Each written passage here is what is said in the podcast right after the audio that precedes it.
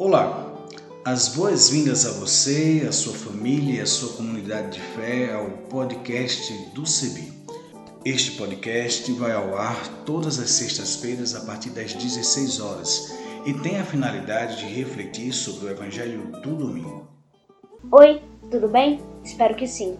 Quero convidar você a aderir à hashtag para todos verem. Vamos nessa? Vamos juntos? Eu sou Isaías Torquato, reverendo anglicano da paróquia anglicana São Felipe, na cidade de Goiânia, estado de Goiás, da Diocese Anglicana de Brasília. Aderindo à hashtag para todos verem, permita-me fazer a minha autodescrição.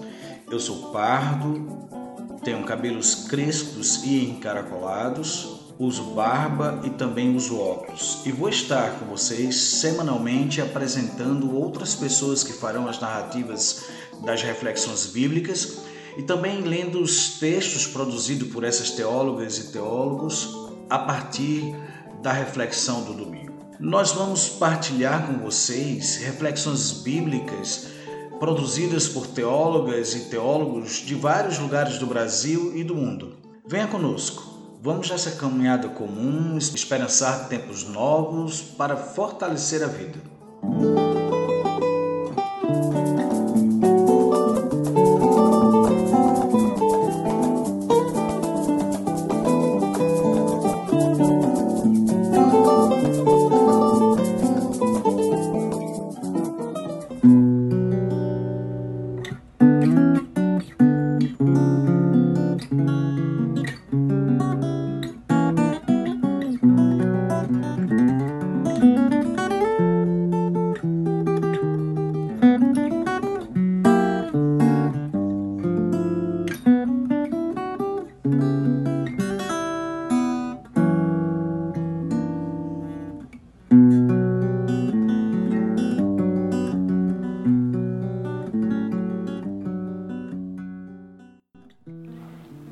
Reflexão do Evangelho de Lucas, capítulo 19, versos 28 a 40.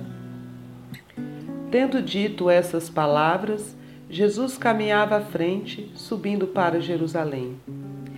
Ao se aproximarem de Betfagé e Betânia, perto do monte chamado das Oliveiras, enviou dois dos discípulos, dizendo: Vão ao vilarejo que está adiante.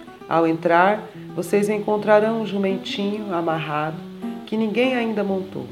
Desamarrem-no e o tragam aqui. Se alguém perguntar por que estão desamarrando, respondam: o Senhor precisa dele. Os enviados foram e encontraram as coisas como Jesus lhes havia dito. Enquanto desamarravam o jumentinho, os donos lhes perguntaram: Por que vocês estão desamarrando o jumentinho? Responderam: O Senhor precisa dele. E o levaram a Jesus. Puseram então seus mantos sobre o jumentinho e fizeram Jesus montar. Enquanto ele avançava, as pessoas estendiam seus mantos no caminho. Quando já estava perto da descida do Monte das Oliveiras, toda a multidão dos discípulos começou a louvar a Deus com alegria e voz forte por todos os milagres que tinham visto. Diziam: Bendito aquele que vem, o Rei, em nome do Senhor. Paz no céu e glória nas alturas. Do meio da multidão, alguns fariseus lhes disseram: Mestre, repreende os teus discípulos. Mas ele respondeu: Eu lhes digo: se eles se calarem, as pedras gritarão. Quando se aproximou e viu a cidade, Jesus chorou sobre ela, dizendo: Ah, se nesse dia também você conhecesse a mensagem de paz. Mas agora isso está escondido a seus olhos. Porque virão dias em que os inimigos cercarão você de trincheiras e a rodearão e apertarão por todos os lados. Destruirão você e seus habitantes e não deixarão em você pedra sobre pedra, porque você não reconheceu o tempo em que foi visitada.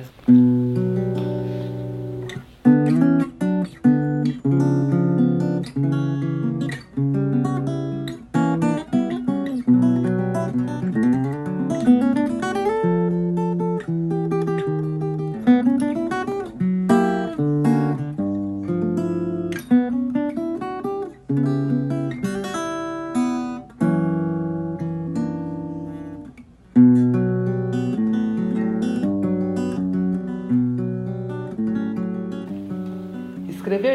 reflexões sobre os evangelhos tem sido uma jornada incrível para dentro do universo de sentidos e significados da existência de Jesus.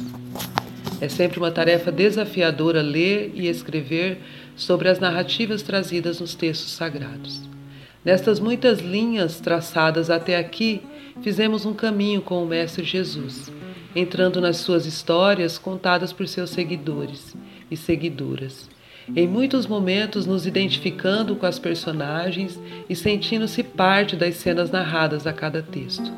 As narrativas, entrelaçadas pelos fios das palavras, nos contam histórias de um homem apaixonante, inspirador, sensível, amado, amante, amigo, uma pessoa diferenciada e, acima de tudo, comprometida com as causas sociais do seu tempo. Alguém marcante e marcado para morrer pelo sistema de sua época, justamente por se colocar ao lado dos marginalizados, dos camponeses, dos trabalhadores, das mulheres, dos doentes, das crianças. Um judeu conhecedor da lei, mas que nunca colocou tais leis acima da vida e da dignidade humana. Justamente por isso, contrariou os fariseus, comprando briga com a elite judaica e romana mandatária daqueles tempos. Neste caminho de reflexões, nos encontramos com Jesus distribuindo pão e poesia, multiplicando a alegria na partilha do vinho. Visitamos sua manjedoura com os homens possíveis que estavam junto dele no seu nascimento. Ouvimos suas palavras no Sermão do Monte, onde a alegria é possível dentro da lógica do amor e da compaixão. Vimos Jesus defendendo as mulheres e se colocando em defesa dos mais pequeninos. Suas palavras foram aos poucos marcando corpos e mentes, levando o povo a segui-lo e colocar sua esperança de libertação naquele movimento do filho de um carpinteiro que andava com incertos pescadores. Diziam dele que gostava de se sentar com os bêbados, com as gentes do povo, com aqueles e aquelas que viviam à margem do sistema. Muitos o viam como um perigo para a ordem social. Por, por isso, durante suas andanças, buscava se esquivar de ser pego pelos seus perseguidores. Sempre que podia, parecia se colocar invisível e, depois de fazer milagres, dividir o pão, curar os cegos, abraçar as crianças, se retirava para o monte, a fim de orar e não chamar muita atenção. Na sua jornada de conhecimento e autoconhecimento, Jesus se mostrou frágil e temeroso pelo seu destino que se desenhava à sua frente. Ele sabia que os poderes da morte estavam cercando seu caminho. Suas ações revolucionárias não passaram desapercebidas e ele era um perigo à ordem do sistema. Ele era visto como um agitador, um subversivo. Hoje o chamariam de comunista ou herege, e foi assim que o sistema o pintou, por isso sua vida estava em risco.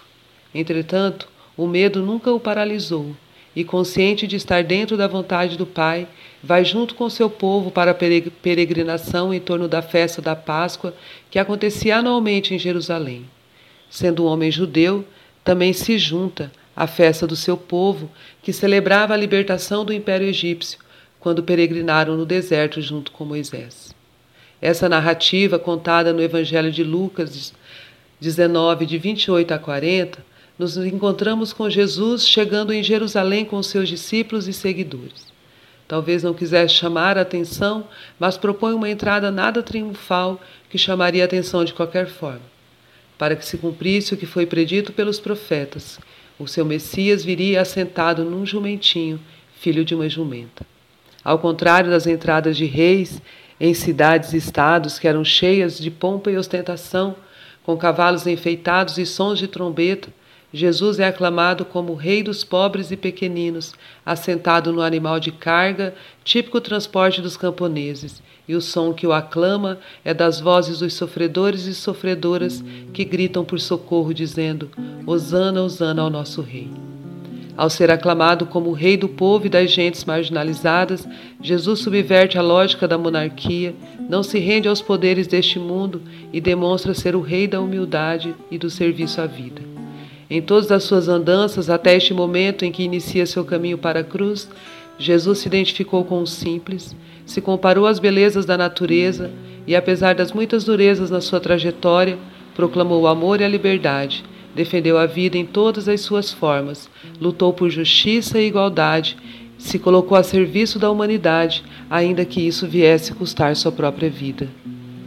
Seu caminho inevitável até a cruz demonstra que em todos os tempos e lugares os poderes da morte estão à espreita contra aqueles e aquelas que se colocam em favor da vida e da justiça social. Não foi uma trajetória fácil para Jesus, como não é nos nossos dias. No entanto, sua vida entrega nos ensina a resiliência e perseverança, nos traz a esperança da ressurreição e a certeza de que o amor vence o ódio e a vida vence a morte. Por isso, neste domingo de Ramos, celebramos o nosso Mestre Jesus, que nunca quis ser rei, apenas servo humilde e sofredor.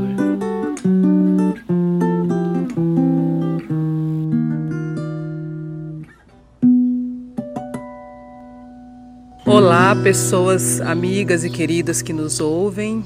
Eu sou Lilian Sarat de Oliveira, conhecida também como Lilith, pastora Lilith, pele branca, cabelo liso e curto, de cor grisalha, natural. Sou filha de Maria Luísa e Otoniel, descendente de Paraguaia, minha mãe, e nordestino, meu pai. Nascida em São Paulo, por acaso, mas criada em criada, educada e, e vivida em Mato Grosso do Sul, centro-oeste brasileiro. Hoje na, morando em Dourados, a segunda maior cidade do estado, com uma grande população indígena, Guarani Kaiowá, divisa aqui com o Paraguai. Estou no momento no quintal da minha casa, embaixo de uma mangueira, fazendo esta, este áudio. Eu sou teóloga, formada na Universidade Metodista. Sou também das Ciências Sociais, formada na Universidade Federal da Grande Dourados. Fiz mestrado em Educação, então sou professora, pastora e também faço parte da economia solidária, feminista. Milito no movimento de mulheres da cidade, na Frente Feminista, e sou uma das conselheiras e assessoras do CEBI do Mato Grosso do Sul. Um prazer estar com vocês.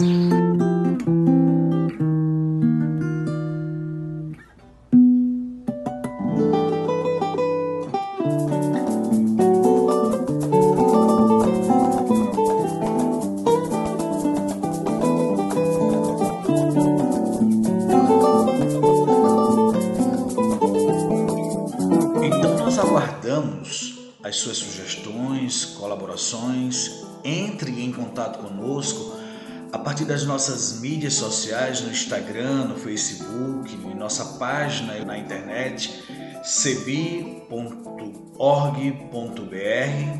por nosso telefone. Entre em contato pelo 51 3568 2560 e pelo WhatsApp 51 99734 4518 e também utilizando a hashtag podcast do CEBI. Até o nosso próximo encontro.